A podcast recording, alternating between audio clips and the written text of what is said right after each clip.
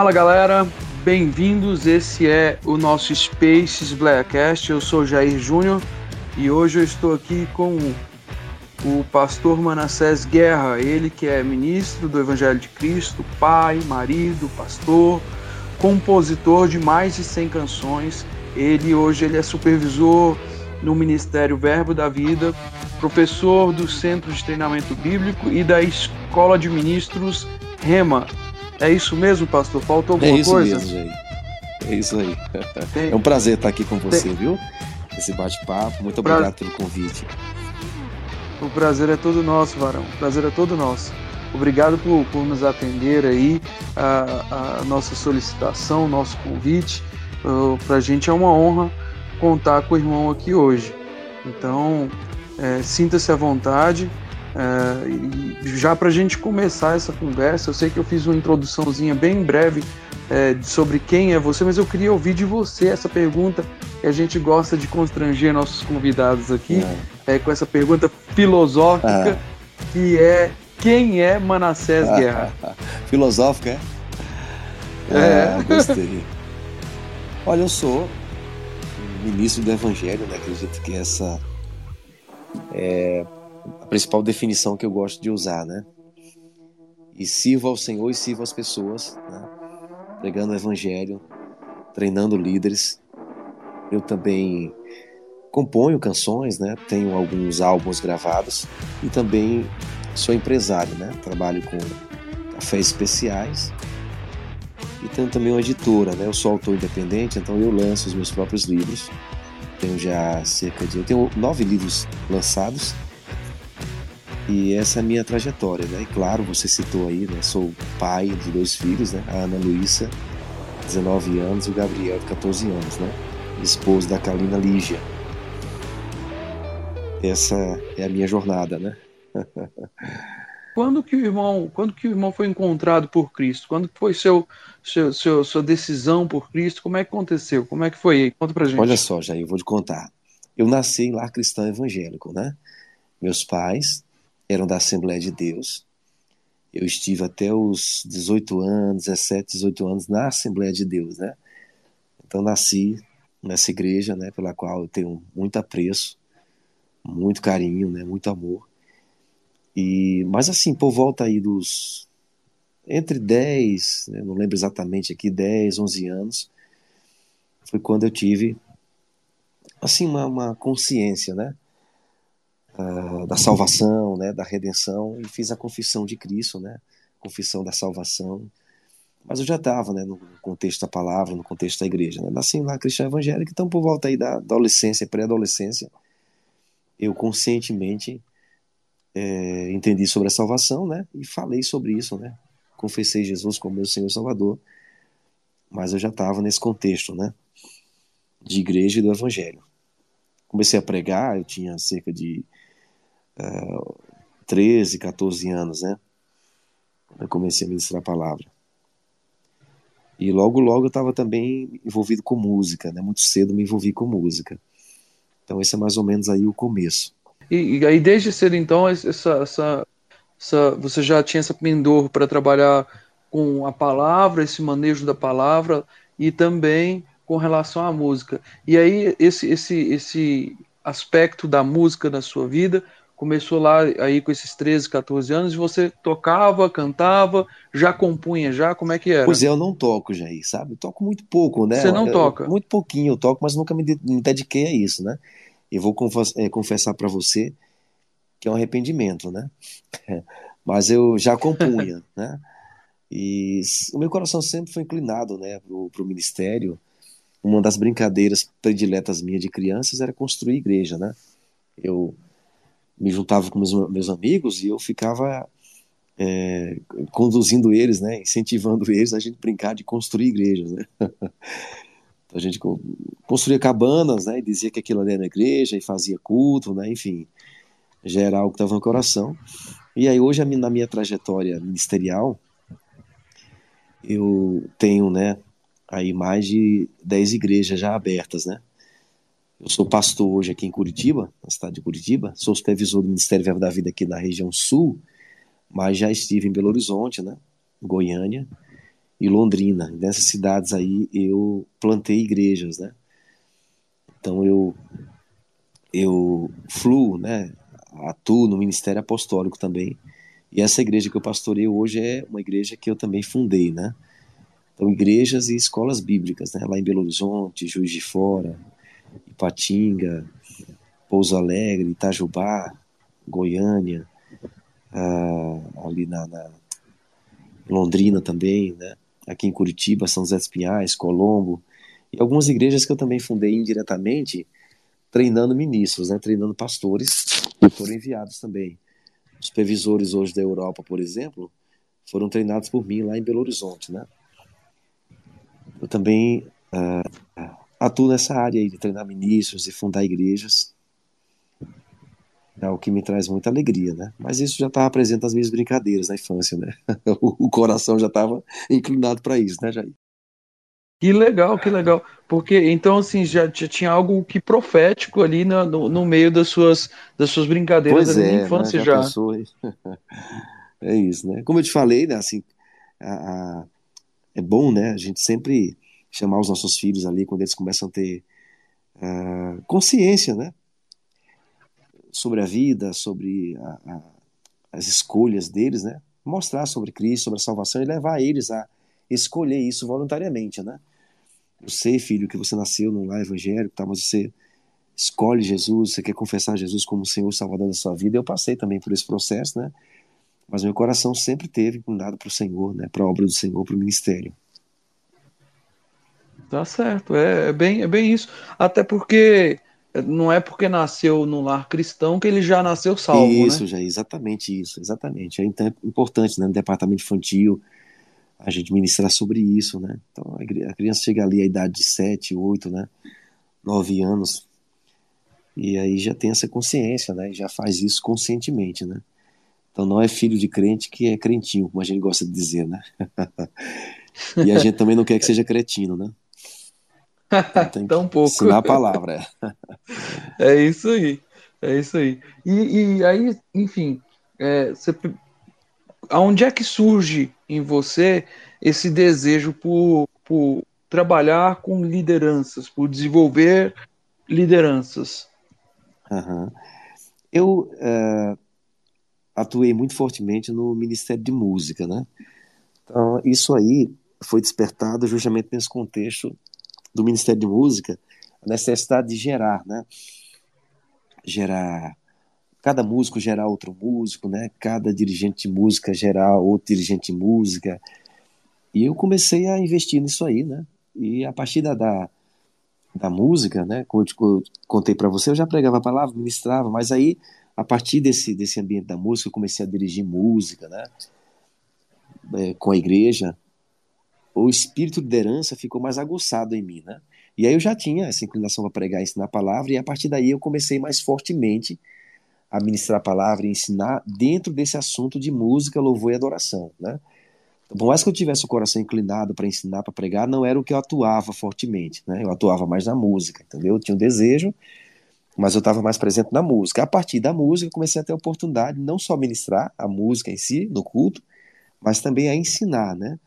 Sobre o louvor, sobre adoração.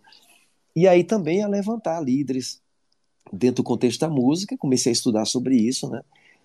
E aí isso começou a, a, a largar. Né? Eu comecei a ensinar não só sobre louvor, adoração e música, mas também sobre liderança. Entendeu, Jair? Comecei a, a ensinar sobre isso. Eu entendo que o Evangelho de Cristo, ele restaura os filhos de Deus, né? A gente tem que pregar sobre a, a, a obra de Cristo que restaura os filhos, mas os filhos também foram feitos líderes, né? Deus lá no começo, em Gênesis 1, do versículo 26 ao 28, ele diz, façamos o homem à nossa imagem, conforme a nossa semelhança, domine ele, governe. E Jesus veio restaurar exatamente isso, né? O tempo todo ele estava gerando nos discípulos isso aí, essa ideia de liderança, levando eles a também entenderem que eles podiam fazer as obras que ele fazia. Então a liderança ela não começa com a posição, né? ela começa com o entendimento da missão. Você tem uma missão, você tem um propósito. Esse propósito sempre está relacionado com servir pessoas. Você adora a Deus e serve as pessoas enquanto governa recursos, né? Você tem tempo, dinheiro, você tem recursos tangíveis e intangíveis para gerir enquanto adora a Deus e serve as pessoas. Então, isso que eu estou te contando foi o que começou a vir a mim como entendimento, né? Comecei a entender isso a partir da música, como eu te falei, ministrando sobre louvor e adoração, depois ministrando sobre liderança. Comecei a fazer seminários sobre isso. Depois eu estava treinando líderes, né? Uma vez que eu comecei a fundar igrejas, existe necessidade, né? Claro, de você formar líderes, formar ministros. Mas assim, eu gosto de falar, sabe, Jair, que não é só formar líderes e ministros para ocupar uma posição, né? Mas para ter uma mentalidade de liderança, entendeu? Serem proativos, né? serem pessoas que têm respostas diante das circunstâncias. Então, mesmo nos bastidores, você pode ter uma mentalidade de liderança, né? Você não ficar colocando a culpa no outro, jogando a responsabilidade no outro, né? No acaso. Muita gente fica dizendo, ah, estou esperando em Deus, ah, no tempo de Deus, e muitas vezes as pessoas já deveriam ter tomado uma decisão, já ter se posicionado, e enquanto elas dizem, estou esperando em Deus, é como se Deus estivesse dizendo, estou esperando em você faz tempo, rapaz, né?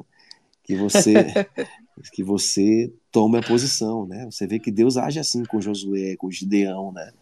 Vamos lá, chegou a sua hora, homem valente, né? Vamos lá, possua o seu propósito, você vai fazer o seu caminho prosperar. É isso que eu vejo em você. E esses homens tiveram que realmente ter iniciativa. Assim foi com Paulo também, Pedro, João, enfim. Essa é ideia de Deus. Então o evangelho, né, finalizando aqui, ele tem que restaurar né, os filhos de Deus e também os líderes de Deus, né? filhos líderes, reis e sacerdotes. Essa é a visão de Deus para nós.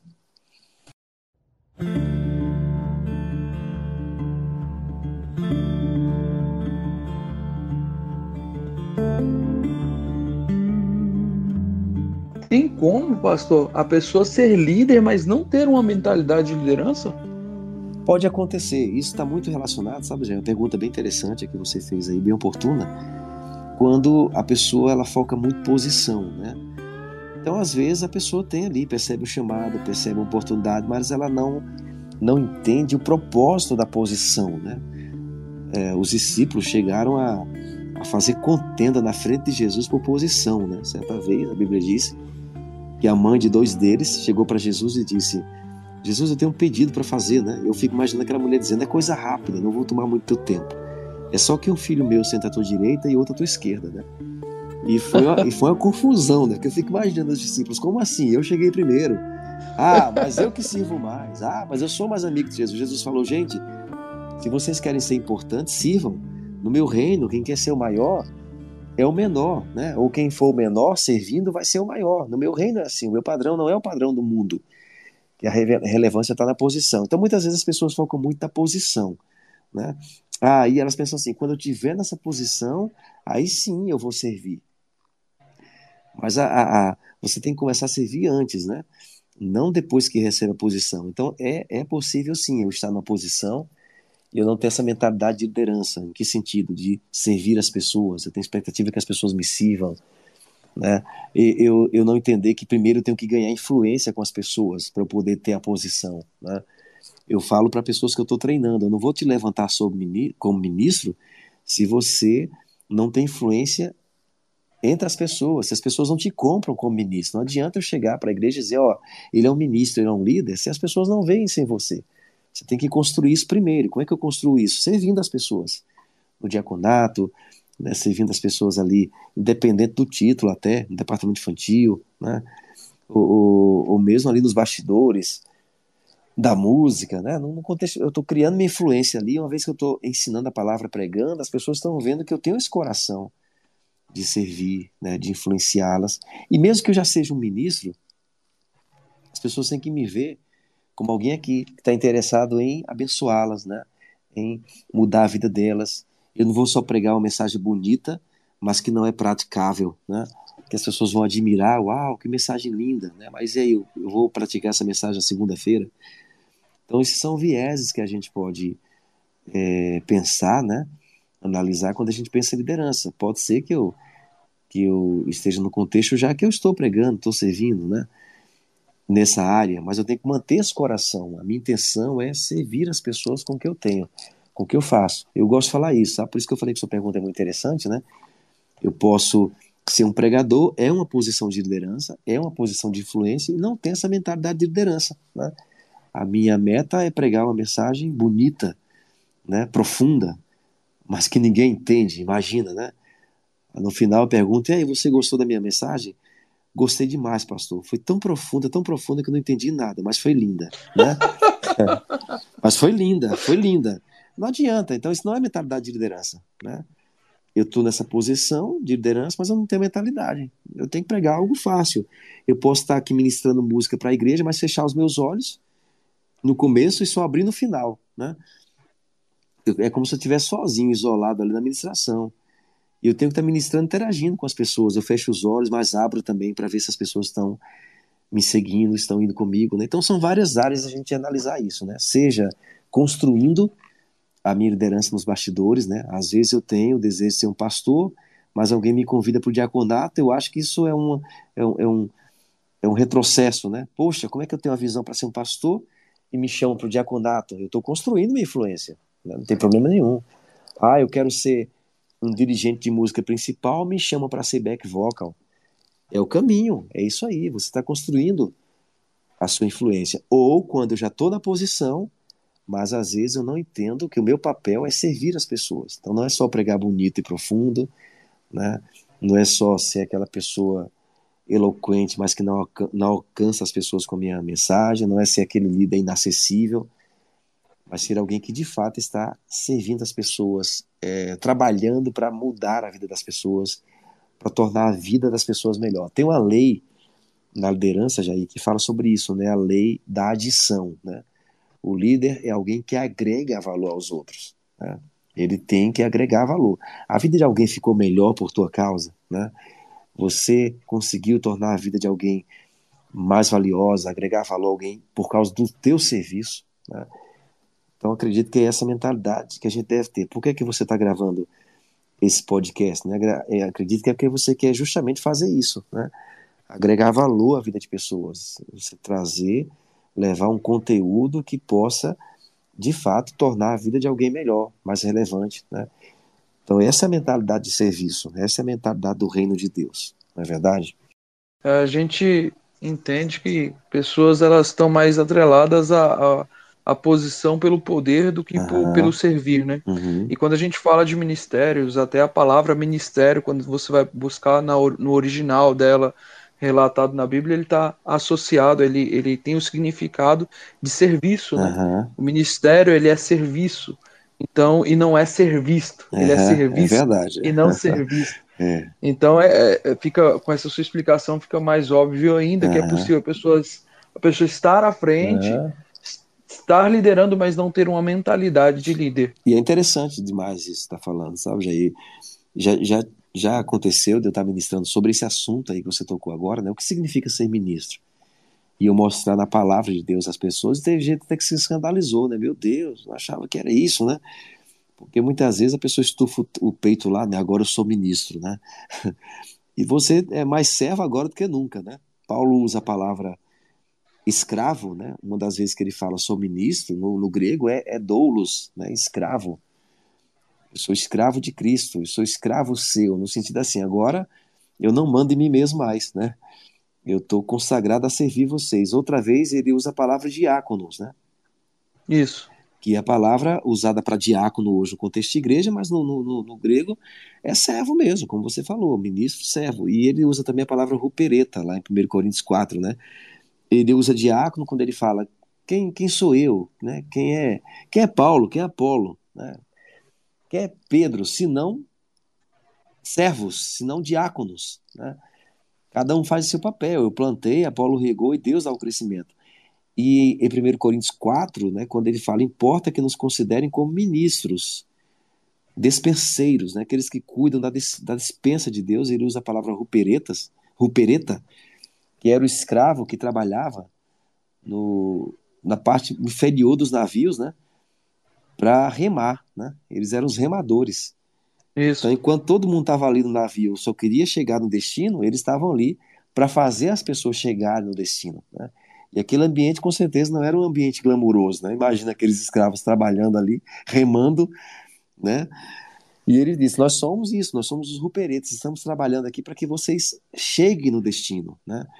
Então isso não inferioriza ninguém, não diminui ninguém, ao contrário, né? isso, isso eleva a nossa consciência de que pessoas vão chegar ao destino a partir daquilo que Deus nos confiou. Então, à medida que você entende isso, meu irmão, à medida que você incorpora isso, você que está nos ouvindo agora, você então se torna um líder. Você é líder quando entende sua vocação, porque você começa a se preparar para isso, se posicionar nisso, as pessoas começam a te conhecer pelo serviço que você presta e você começa de fato a, a comandar né, a, a, a, trajetória que Deus te confiou, né, que o Pai confiou a você. É isso aí, é isso aí. Eu acho legal esse, esse exemplo do, dos operetas aí, porque é, eles eram os caras que ficavam no fundo do navio, remando, onde ninguém via. Já pensou? Fazendo, é. fazendo o trabalho braçal do negócio. Uhum. Então, assim, é, muitas vezes você o líder é, ele tem que ser essa pessoa que está uhum. ali nos bastidores, gerenciando Isso. o negócio para que tudo ocorra uhum. conforme está planejado. E mesmo que esteja na frente, sabe, Jair? Mesmo que esteja na frente essa mentalidade.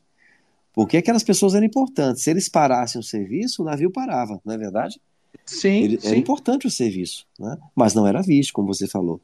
Então, muitas vezes você está na frente ali pregando, mas tem aquele trabalho também de bastidores. Você está estudando a palavra, você está orando, está se dedicando. Você tem também que entender isso, né? Não é só aparecer diante das pessoas. A gente falando aqui de um pregador, por exemplo, né? Tem aquele trabalho que você tem que se dedicar de bastidores, né? De entrega e você entender, meu serviço é importante. Eu estou aqui remando, né? E tem também casos que você vai estar nos bastidores mesmo. Deus não chamou todo mundo para estar na frente, né? E você valorizar mesmo, né? Seu trabalho é muito importante para tornar a vida de alguém mais relevante.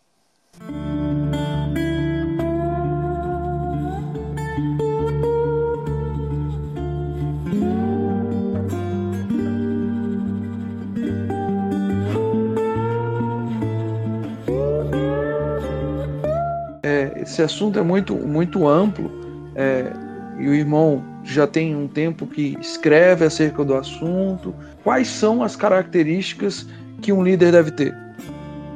Pergunta muito boa. Eu escrevi três livros sobre esse assunto, sabe, Jair?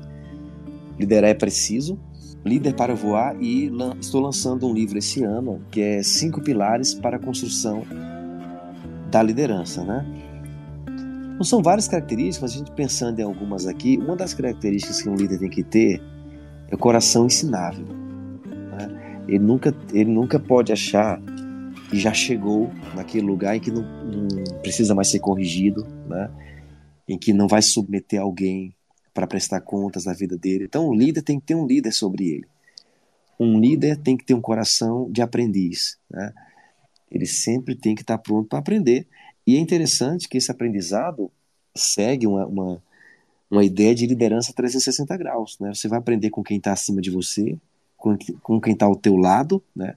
o colega de jornada, mas você vai aprender também com quem está abaixo de você, pessoas que você está liderando. Vão te ensinar também. Então, coração ensinável, acredito que é uma característica que tem que estar muito presente na vida da gente. Né?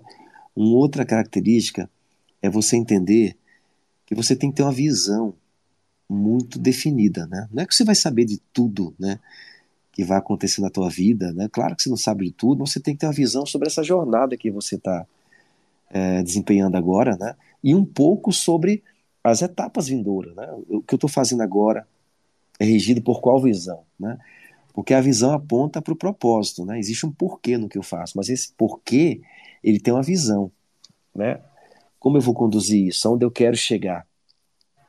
Então, muitas vezes, uma pessoa pode ter uma consciência muito forte do propósito dela, né? mas ela não tem uma visão, então ela fica paralisada. Outras pessoas elas querem ter uma visão, mas não tem um propósito. Né? Não adianta eu querer só imitar o que o outro faz, querer fazer o que o outro. Porque você faz isso aqui, ah, porque eu vi fulano fazendo e é muito legal. Então, isso não é uma visão do ponto de vista bíblico. A visão é algo pessoal, né, que Deus se dá, porque tem um propósito pessoal também. Então, o líder tem que ter uma visão definida, né? clara, ele tem que estar tá revisando a visão sempre, né? E logo, em seguida, é o que eu citei agora, né? Consciência de propósito. Por que, que eu faço o que eu faço? Né? Eu eu tô eu tô fazendo o que eu estou fazendo com que propósito, que isso traz nobreza, né?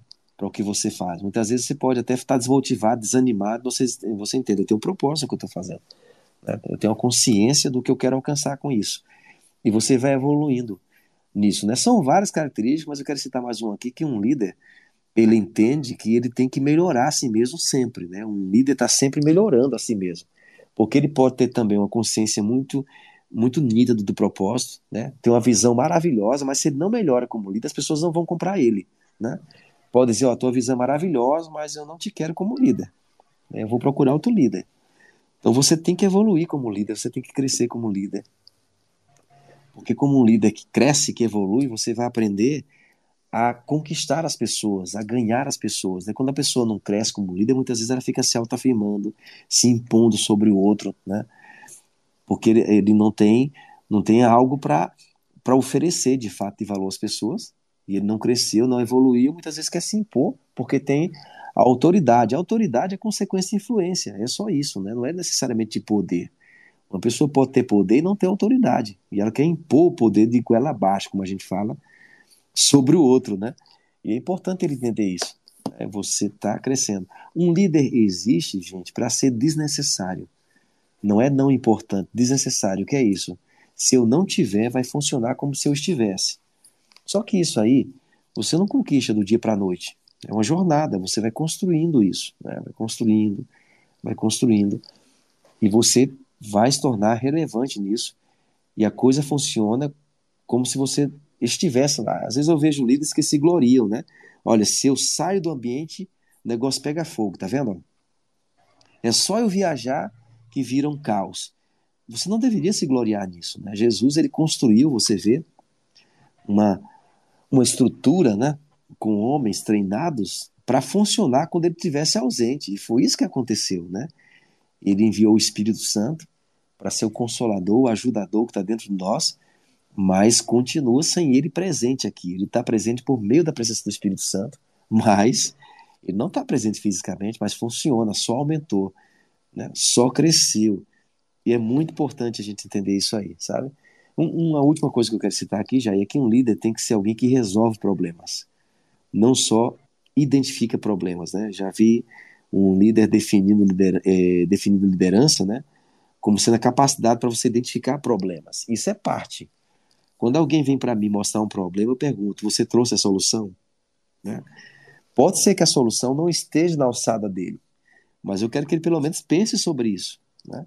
Pense o que, é que ele faria se ele fosse a pessoa que é, tivesse que resolver aquilo. Né? Então, citando algumas é, características, eu, eu creio que essas são algumas delas. Né? Daria para a gente fazer três horas aqui só conversando sobre isso, né? Citando, eu citando algumas e você outras, né?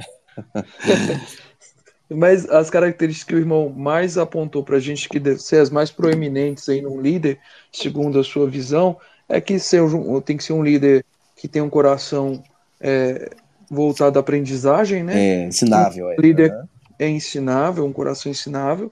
Um, um, líder ele tem que ter uma consciência de missão. Isso, proposta e missão, exatamente. Entender o propósito dele. E um líder que está sempre disposto a evoluir, isso, a melhorar. Uhum, isso. É, e se ele tem uma missão bem, bem é, sólida, né, ele vai ter, né, ele tem que trabalhar isso é a questão da visão também, né, para onde eu vou seguir. E, e, deixa eu acrescentar já algo interessante, que um líder tem que ser uma pessoa de fé, né? Você vai ver ali em Romanos, quando, ou desculpa, em Hebreus, quando o escritor vai falar sobre a galeria, né, dos homens de Deus, da, dos heróis da fé, e ele vai falar de empreendedores do reino, né, pessoas que empreenderam pela fé, né? E ele vai dizer é, Davi, Gideão, Abraão, né? e ele vai citando né, em Hebreus 11 vários deles, e ele vai dizer né, o que esses homens fizeram. Eles fizeram coisas, eles não ficaram na posição passiva, né, esperando em Deus passivamente. Né? Eles agiram, né? eles estiveram ali empreendendo. Então, você tem que ter fé. Essa fé, ela tem três aspectos, gente. Né? A fé, ela é a fé em Deus, né, direcionada a Deus. Né, e quando a gente diz em Deus, a palavra de Deus, a pessoa de Deus. Uma fé também em você. Né, em que sentido? Deus acredita tanto em você que deu um chamado a você. Então você tem que acreditar no seu chamado, acreditar na sua vocação. Muitas vezes alguém, vamos usar o contexto de igreja aqui, né? Mas isso vai para qualquer área, né? Empreendedorismo, igreja, né?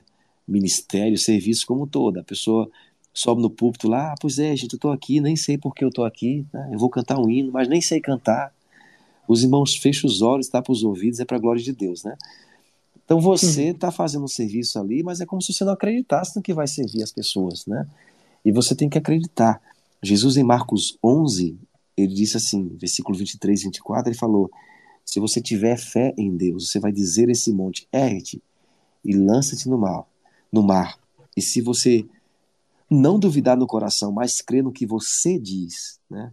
Crer no que você diz. Então você precisa acreditar no seu chamado, acreditar no que Deus se confiou. Você tratar isso com carinho, com zelo, com amor, né? Apresentar as pessoas com confiança.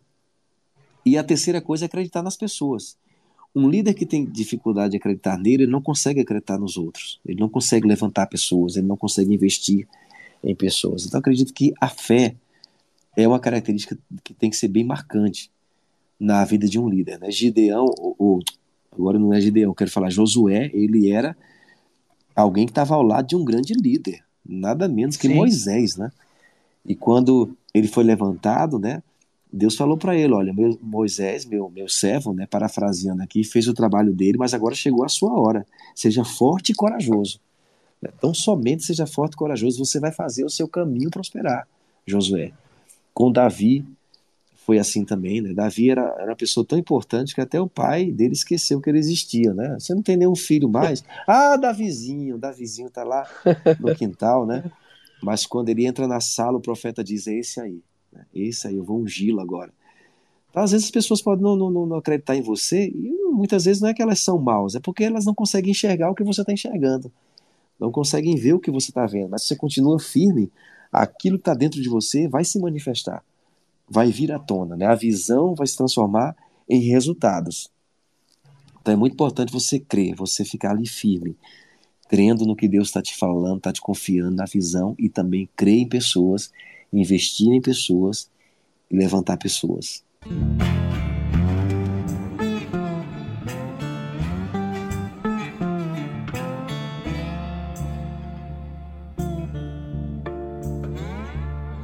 Por que, que é tão difícil? É, é, por que, que tem sido é, difícil essa, essa, é, a gente ensinar essa nova geração? É a metodologia que não está falando, a linguagem que não está atendendo, comprometimento deles que não é o mesmo do nosso. Como a gente treina essa nova geração para treinar, para liderar as gerações que hão de vir? É também um assunto muito importante esse que você está trazendo, sabe, Jair? Eu acredito que é importante, desde o ambiente da família, né, esse, essa atmosfera, essa cultura ser gerada. Né? Acredito que a gente tem que ter um trabalho forte com os pais, né? os pais terem essa consciência de trabalhar nos filhos isso aí. Né? Só dar um exemplo aqui, né? Às vezes a gente conversa com alguns jovens sobre aprender a dirigir. Estou falando que todo mundo tem que aprender a dirigir, obrigado, não é isso. Mas a maneira que às vezes alguns jovens respondem com relação a isso, né? Ah, não, né? Agora tem aplicativo, tem Uber. Para que eu tenho que aprender a dirigir? Né? Então você vê como as pessoas muitas vezes estão distantes dessa necessidade de serem proativos, como algo tão importante, tão necessário como, como dirigir. Muitas vezes o jovem não tem consciência disso, né?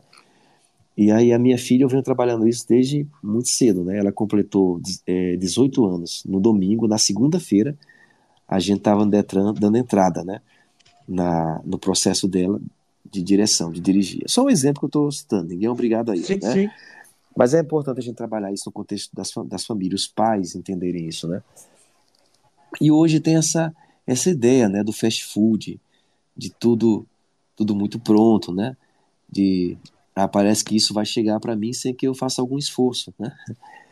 A gente vê que as mídias sociais trabalham muito essa coisa, né? Do ah, você quer isso, né? Clique aqui que você vai ter, né? Três passos né, para o sucesso, três passos para você ganhar dinheiro. É importante a gente é, trabalhar essa, essa consciência da família e também a consciência bíblica, né? A gente mostrar como Deus sempre construiu isso para poder realizar os planos dele, né? Deus sempre, sempre teve que levantar homens para fazer o plano dele acontecer, entendeu? Deus não desceu aqui à terra sozinho para realizar. Ele precisou que homens acreditassem, né? Homens crescem nisso. A gente trabalhar isso como uma, uma consciência mesmo, contínua, sabe? Ensinar sobre isso, né? Porque muitas vezes no mundo é ensinado o contrário disso, né?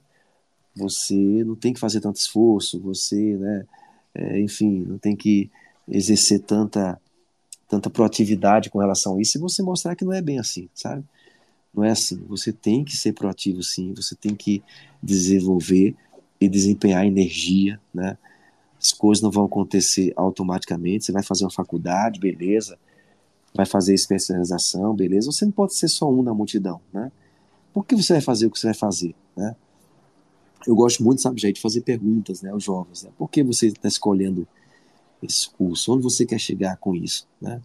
Como você se vê daqui a cinco anos? daqui a 10 anos? Né? Conversa isso com os meus filhos, conversa isso com os jovens, né? Como você se vê daqui a 10 anos? Em que lugar você se vê? O que, que você vai fazer então para conquistar isso que você vê, né? Como você vê? Então esse trabalho mesmo, certo? falando que, que isso é uma cultura do reino mesmo, né? Uma cultura divina que tem que ser ensinada, tem que ser trabalhada e a gente entender que o mundo não ensina isso, né?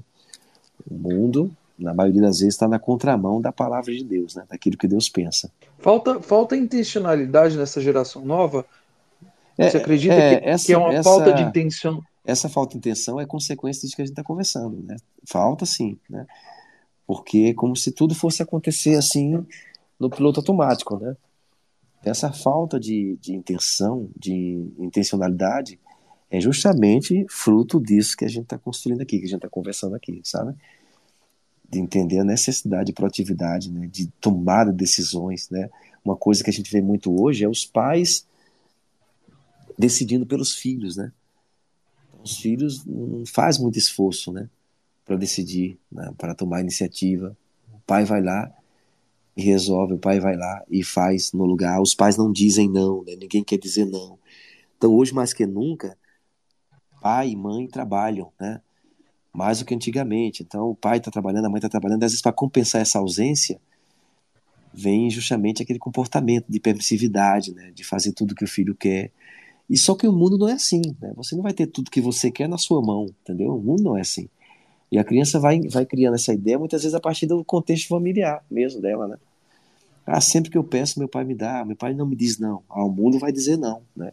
O mundo vai vai confrontar e você tem que ir construindo isso com seus filhos, sabe? Você tem que mostrar para eles como é a vida real. Como isso é feito. Muitas vezes tem que dizer não mesmo. Muitas vezes tem que colocar situações para o seu filho resolver, você não resolver no lugar dele, né? Mas deixar que ele resolva. Para provocar a intenção mesmo, né? Você ser intencional no que você faz. Seria ousadia demais da nossa parte dizer que a intencionalidade é a chave do sucesso para uma liderança eficaz? Tem tudo a ver, tem tudo a ver, Jair, sabe? Ah, você vê que quando Deus chama pessoas, né, como exemplos que a gente citou aqui, desde a antiga aliança até a nova aliança, ele esperou que a pessoa decidisse, né? Ele lança ali a proposta, lança a visão, sai da tua terra, Abraão, do meio da, da tua parentela, vai para a terra que eu te mostrarei. Olha só, do caminho eu te mostro. vai uhum. lá, Abraão, né? E ele teve que sair, ele teve que se levantar. Gedeão estava se sentindo um Zé Ninguém, com medo. O anjo chega e chama ele de homem valente. Né? Homem valente. Eu acho que Gedeão disse: Eu achava que eu estava sozinho aqui, cadê o homem valente? Né?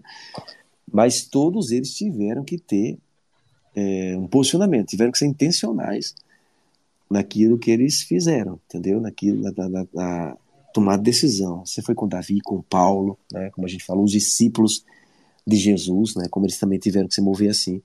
E sem essa intenção, a gente não vai ter os resultados da liderança. Né? Esse novo livro que eu lancei, estou lançando esse ano, Jair, ele fala sobre cinco pilares para a construção da liderança. Né? E eu falo sobre treinar, delegar, dar suporte, supervisionar e conquistar resultados. E na jornada eu vou mostrar que esses resultados eles têm que ser intencionais.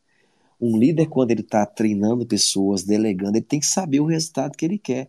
Eu já vi pessoas sendo treinadas e perguntei por que você está sendo treinada? Ah, não sei por quê. Só sei que eu estou sendo treinado. Não existe isso. Qual a minha intenção com o que eu estou fazendo? Né?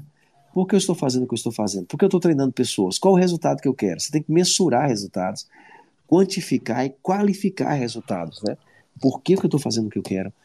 Por que, que eu estou fazendo o que eu estou fazendo? O que é que eu quero com isso, né? Onde eu quero chegar? Senão os meus dias são vividos ao acaso, né? Eu não sei onde eu quero chegar, né? Qual a minha visão para esse restante de ano? Qual a minha visão para o próximo ano, né? Então tudo isso tem a ver com o que você trouxe agora, né? A liderança, ela é feita sim de forma intencional, porque os resultados eles são frutos de intenção. A, a, a proatividade que a gente tanto está falando aqui, que falta não só para a geração nova, mas falta também para a geração antiga. E, e, se a gente for olhar mais atrás, o, a, as igrejas em si, as pessoas elas, elas eram mais proativas em relação à obra. Eu não sei se por conta da, das rotinas que se tornaram mais agressivas, eu não sei se por hum. conta do, do, do, do, capitalismo, não sei se o povo está mais cansado, mas isso foi, isso, isso foi diminuindo essa proatividade dentro da igreja. Ah. As pessoas são cada vez menos proativas, menos é, intencionais, menos proativas na, nas atividades. Como que um líder gera, é, traz de novo a rotina, a, a atribuição de rotinas, o, o que o irmão acha uhum. que a gente pode fazer para trazer, para recuperar essa proatividade dentro do povo da igreja.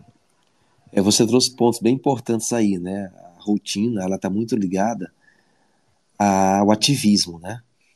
Então, é claro, a rotina faz parte né, do dia a dia, a atividade sim, mas a gente tem que ter cuidado no ativismo. Então, às vezes a gente se mete em rotinas e ativismo e a gente entra no piloto automático, né? Então a gente não consegue mais ter a proatividade para outras coisas que a gente pode desenvolver. Né? E a gente pode ficar preguiçoso, sem energia, para coisas importantes que a gente tem que se envolver, tem que fazer, né? às vezes até um serviço na obra do Senhor, como você falou, na igreja, às vezes algo novo dentro da minha área, da minha trajetória, né? uma oportunidade que eu posso abraçar, algo novo que eu posso começar a fazer, mas não consigo porque estou tão envolvido naquilo que eu já faço, está me absorvendo, né? que está me, me, me dominando ali que eu não tenho nem, nem, nem chance, nem tempo para respirar direito, né? Um, um autor, o nome dele é Stephen Covey, ele escreveu um livro, Sete Hábitos das Pessoas Altamente Eficazes. E ele fala algo importante nesse livro, né? ele dá um conceito, uma definição sobre a palavra responsabilidade. Né? E ele diz que uma das definições da palavra responsabilidade é você escolher a sua resposta diante dos estímulos, né? As circunstâncias estimulam você, né? As oportunidades também. Então muita gente diz: "Ah, eu fiz isso porque aconteceu aquilo", né? Então uma circunstância que aconteceu, uma coisa que alguém me falou, né? A falta de tempo, por exemplo. Por isso que eu que eu agi assim. Então a, a sua ação é simplesmente uma reação às circunstâncias. A circunstância é tudo aquilo que está ao seu redor, né, circundando você. Então, ah, eu estou agindo simplesmente em detrimento ali da, da circunstância. Boa parte das circunstâncias nossas hoje são emergências, né? E hoje com WhatsApp, mídias sociais, né, muita emergência ali, mensagens que chegam tal. E a, a, a, responsabilidade é você escolher que resposta eu vou dar, né? Eu não vou ser só simplesmente produto do meio, produto dos estímulos. Eu quero escolher minha resposta eu quero definir a minha agenda diária, né? Eu quero experimentar coisas novas, eu quero servir de maneira excelente no departamento da igreja, eu quero aprender um instrumento musical, ah, eu quero ler um livro, né? Eu quero fazer um curso. Então, coisas simples assim, elas vão mudar os nossos resultados, mas elas vão também manifestar proatividade, né? Iniciativa, intencionalidade, né? Essas coisas aí vão sim. E acredito que a gente, como líder dentro do contexto de igreja, a gente tem que trabalhar isso com as pessoas, né? Trabalhar isso com as pessoas para eles entenderem prioridades que muitas vezes estão relacionadas mais ao outro do que a gente, né? Eu vou estar servindo na minha igreja, eu vou estar mais proativo na igreja, em grande parte por causa do outro, para abençoar o outro, para ganhar outro, para Jesus, entendeu? Para servir ao outro com amor, né? com algo que eu tenho para oferecer às pessoas. Então é necessário mesmo mudar essa consciência coletiva, né? E ainda mais quando a gente fala de filhos de Deus, pessoas que têm que ser luz nas trevas, né? É isso mesmo.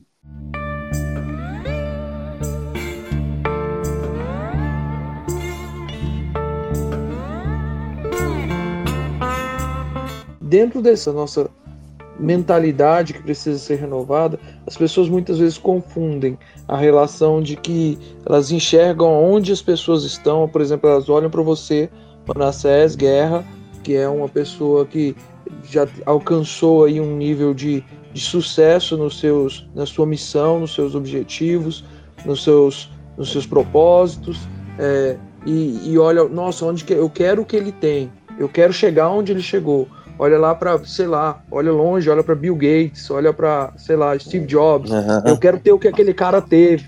Eu quero, eu quero chegar lá. Eu quero ser um, um homem renomado, mas não entende. É, sabe que ele teve Isso, início, uhum. mas não entende o processo Isso, que ele levou. Uhum. E aí, aí, me leva a essa uma, uma outra pergunta, que é qual a importância do processo na jornada? Então você já antecipou a palavra que eu ia usar, né? Você já falou ela, processo. no livro 21 Irrefutáveis Leis da Liderança, o John Maxwell fala né, do processo como uma das leis da liderança. E eu agora falei um, um pouco né, sobre o comportamento né, que as pessoas têm, têm exercido, principalmente os mais jovens, né, que é o fast food, né, aquela coisa pronta. E a gente vê muito isso, né, o pessoal oferecendo isso você entra no Instagram, tem um tantão lá, ó, você vai ter sucesso em três passos, né? É, compra o meu curso e você vai né, descobrir a mina de ouro, né? E muita gente vai se, se iludindo com isso, vai, vai virando a cultura, né? Ah, como é que você chegou onde você chegou? Quando você começa a contar para a pessoa, ela se cansa só ouvindo, né? Eu escrevi alguns livros, como eu te falei, né? E tem gente que chega e diz: Ah, eu também tenho um chamado de Deus para escrever livros. Como é, como é que acontece com você? Antes que eu, que eu conte, elas já começam a e imaginar, ah, já sei como que é. Você senta lá no seu escritório, no computador, e aí Deus te toma, te possui, e você começa a escrever, escrever, escrever. Diz, não, isso é psicografia, eu não acredito nisso. Né? escrever exige ler, né? estudar. A pessoa se cansa só ouvindo né? você falar. Então é necessário sim né? você entender a lei do processo. Todo resultado, todo grande resultado vai ter o processo com resultados menores, né? E eu estou usando menores, colocando entre aspas, porque não é que é um resultado menor, né? É, é, eles são gradativos, né? Você vai alcançando esses resultados, ele pode ser menor diante do resultado maior que você vai alcançar um dia, mas faz parte da jornada, né? Você tem que entender isso, né? Os nossos jovens precisam ser ensinados sobre isso, pessoas estão sendo treinadas, elas precisam entender sobre isso, o processo não vai acontecer do dia para a noite. Porque acontece isso mesmo. As pessoas acham que, sei lá, é de repente, né? Do nada. Qual foi o caminho que você seguiu, né? Você tem que me ensinar aqui. Eu já estou pronto para anotar quais os três passos, os três passos para chegar onde você chegou, né? E a, a, a lei do processo ela nos ensina sobre isso, sabe? Esse passo a passo. A Bíblia diz em Marcos 3,13 que Jesus chamou os discípulos primeiramente para estar com ele, né? E depois os enviar a pregar. Então tem aquele tempo que você precisa estar sendo treinado. Né? Na lei do processo tem três etapas no treinamento, que é o seguinte: eu faço e você vê. Depois você vai fazer e eu vou ver. Né? Eu vou dar feedback, vou acompanhar você para depois você fazer e outros verem. É um processo, né? São três etapas, três passos, mas não quer dizer que vai acontecer em três dias, né? É uma, uma jornada que você vai seguir para desenvolver aquilo que Deus te confiou como propósito e como visão.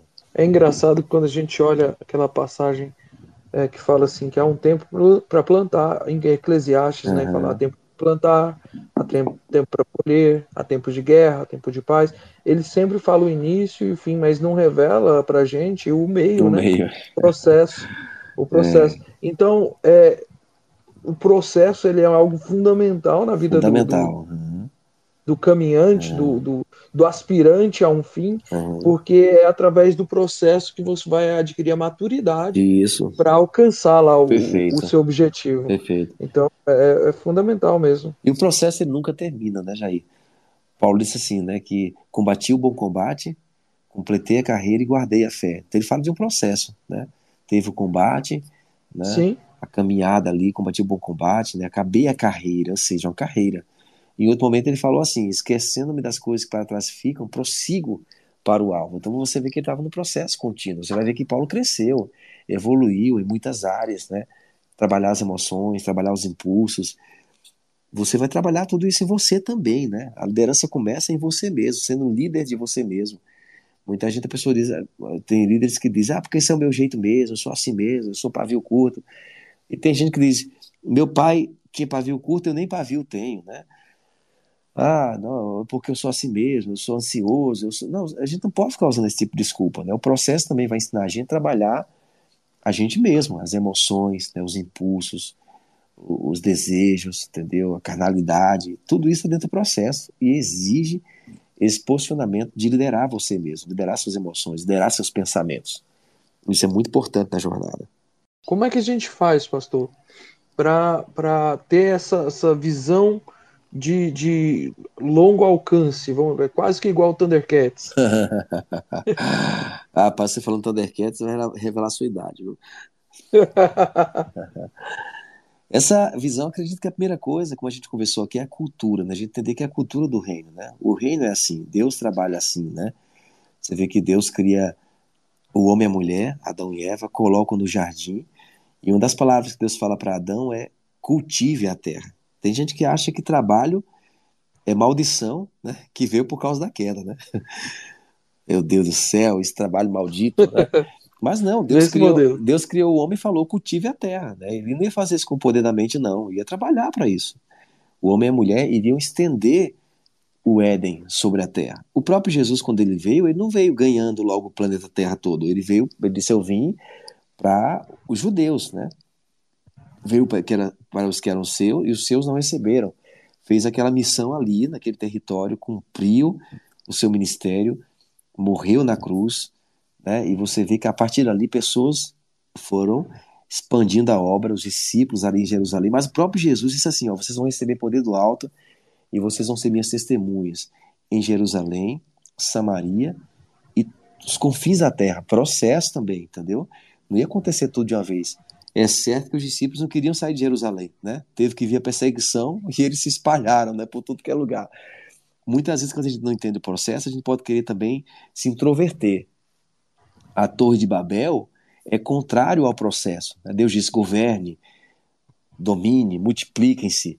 Aí todo mundo queria ficar num lugarzinho só. Vamos construir uma torre, vamos ficar aqui junto. Nosso nome vai ser conhecido. Deus teve que confundir as línguas para todo mundo se espalhar também.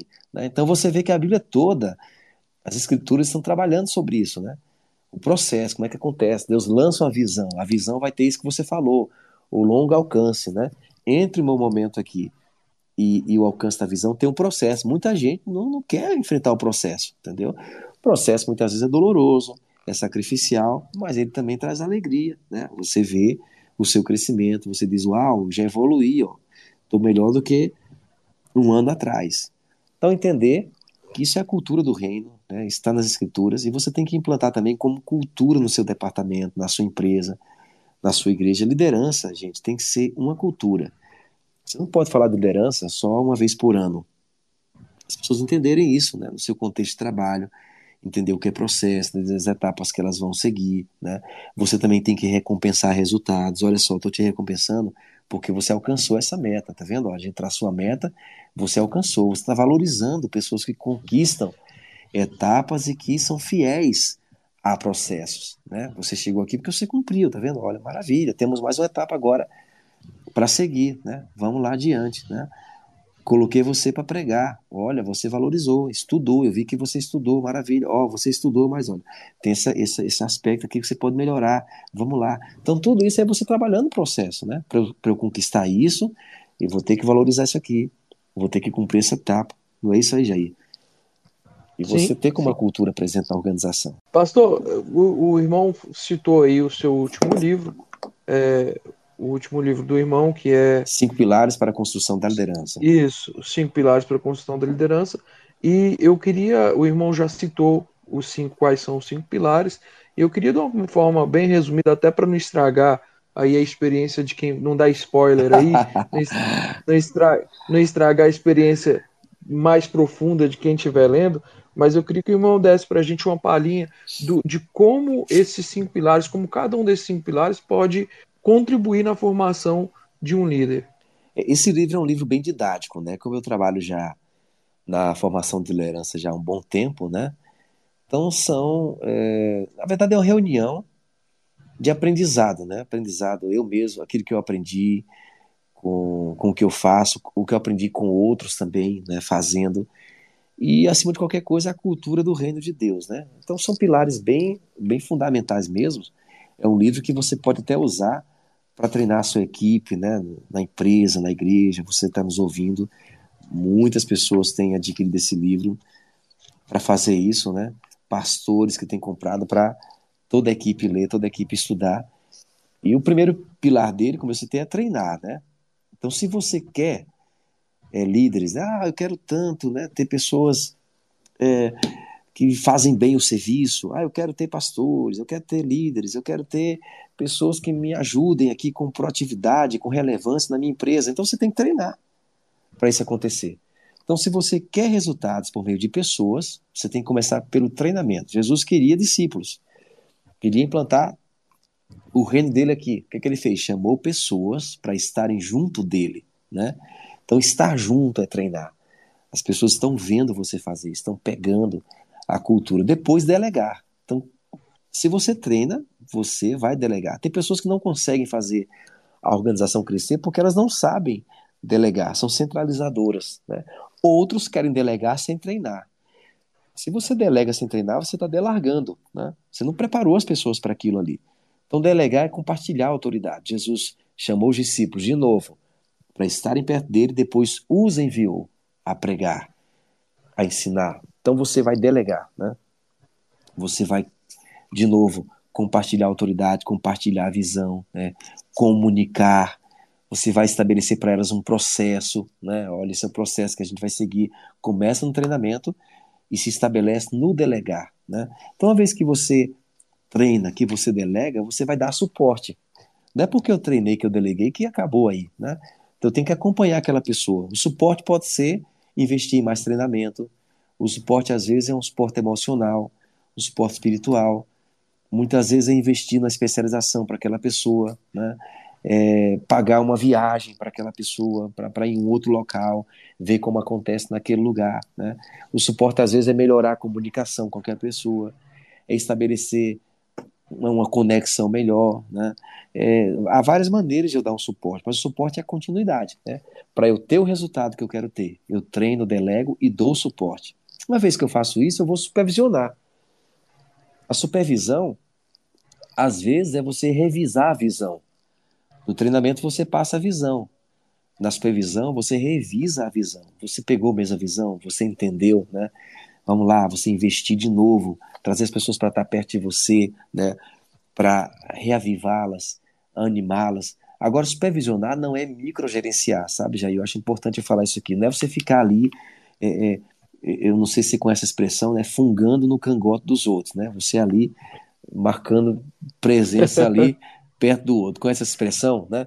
Sim, você sim. delega e ele fica perto ali da pessoa, né? Ah, não, mas eu faria assim. E, e por que você fez assim? Você não está confiando na pessoa, né? Fica ali marcando a presença excessiva perto delas. Então, supervisionar não é microgerenciar, tá bom? E a, a supervisão, ela vai levar você também a incentivar os líderes que você treinou a gerar mais líderes. Né? Você vai mostrar para eles, olha, essa área que você está liderando precisa de mais líderes. Vamos lá, Faça com outros o que eu fiz com você. Né? Invista em treinamento, delegue. Mas o último, sabe, bem importante que a gente está conversando aqui, Jair, né? Você tocou em vários pontos que tem a ver com isso, que é conquistar resultados. Então, um líder, ele tem que ter resultados em mente, né? Em mente. Às vezes, no contexto de igreja, quando a gente fala em resultados, tem gente que se escandaliza, né? Lá vem falar em resultados, né? Eu faço se der para fazer, eu sou voluntário. Né? Eu não estou sendo pago por isso, mas isso é uma mentalidade errada. Não é porque você é voluntário que você faz se der para fazer. Então a gente não, não, não faz a obra para tentar ser, a gente faz porque a gente já é. Nós somos filhos de Deus, por isso que a gente serve a Ele. Né? O cristianismo não é você fazer a obra para tentar ser, isso não é cristianismo, isso é qualquer outra religião aí. Mas no cristianismo ele já conquistou, ele pagou o preço na cruz do Calvário, você é filho dele, mas agora você serve a ele por causa daquilo que você é. Efésios diz que nós somos feituras dele, criados para as boas obras. Aleluia, isso é maravilhoso. Amém. Então, conquistar resultados. É você entender né, que você existe para construir algo. Né? Qual a sua expectativa? E algo bem importante que eu quero falar no final desse ponto aqui é você celebrar também o resultado dos outros. Né? Às vezes não é tão difícil identificar quando o outro não está bem, né? com a, a fraqueza do outro, né? com o momento difícil que o outro está fazendo. É bíblico fazer isso, mas às vezes não é tão difícil. Ô, irmão, você está sofrendo, né? Estou aqui para orar com você, pegar junto com você, está chorando chorar com os que choram, mas às vezes celebrar a vitória do outro não é tão fácil, né? Ah, porque não foi comigo, né? Porque você está tá sendo promovido, né? Porque não eu? Mas sabe, você precisa aprender a celebrar o resultado do outro. Amém, irmão, maravilha. Celebrar como se fosse com você, como, como se fosse o seu resultado, né? É bem importante você pensar nisso quando pensa em resultado. Então, esse é basicamente um resumo desse meu mais novo livro, cinco pilares, né? Os outros livros que eu tenho também sobre eternidade, a gente tocou em alguns pontos aqui sobre recompensa, tribunal, eternidade. Eu escrevi um livro chamado A Vida no Sentido de Cristo que trata sobre esses assuntos, né? E você pode encontrar no meu site manassesguerra.com. Né? Esses livros estão disponíveis no meu site com frete grátis para todo o Brasil.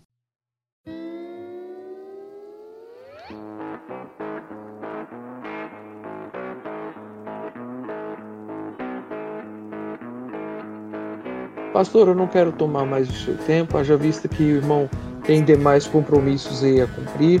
É, então eu já quero deixar aqui meus agradecimentos. Muito obrigado pela disponibilidade do irmão. Quem sabe numa próxima a gente retoma aí para falar de outros assuntos, como louvor e adoração. Amém. E, enfim, outros mais assuntos pertinentes aí que o irmão possa compartilhar conosco. É, é um prazer Jair. receber o irmão aqui. Fica à vontade aí agora nesse momento final para colocar aí é, suas redes, como é que as pessoas fazem para te encontrar, quem quiser adquirir seus livros, onde Amém. adquirir, é, como é que as pessoas te acham. Amém. Muito obrigado pelo convite, viu? Fiquei muito honrado com o seu convite. Obrigado por essa oportunidade. Eu desejo que o coração de cada um de vocês que estão escutando a gente seja alcançado, tá? Então, o que a gente está falando aqui seja influenciado, ativado, né? E que você se desperte para o chamado, a vocação de Deus para a sua vida, para a área que Deus quer que você seja atuante relevante. Né? Uh, o meu Instagram é arroba Guerra. As minhas músicas estão no Spotify, no Deezer, nas plataformas digitais, né, no YouTube. Inclusive eu estou lançando mais umas músicas novas esse ano, né? É Manassés Guerra. E você pode encontrar minhas músicas lá. Os meus livros estão todos no manassesguerra.com e disponíveis, como eu falei, com frete grátis para todo o Brasil e também no verboshop.com.br, tá bom? E você pode encontrar todo esse material que eu citei também no meu site, inclusive alguns artigos né, que eu sempre escrevo sobre esses assuntos que a gente está conversando aqui, né? Liderança, proatividade, também louvor, adoração, eternidade, redenção, nova criação.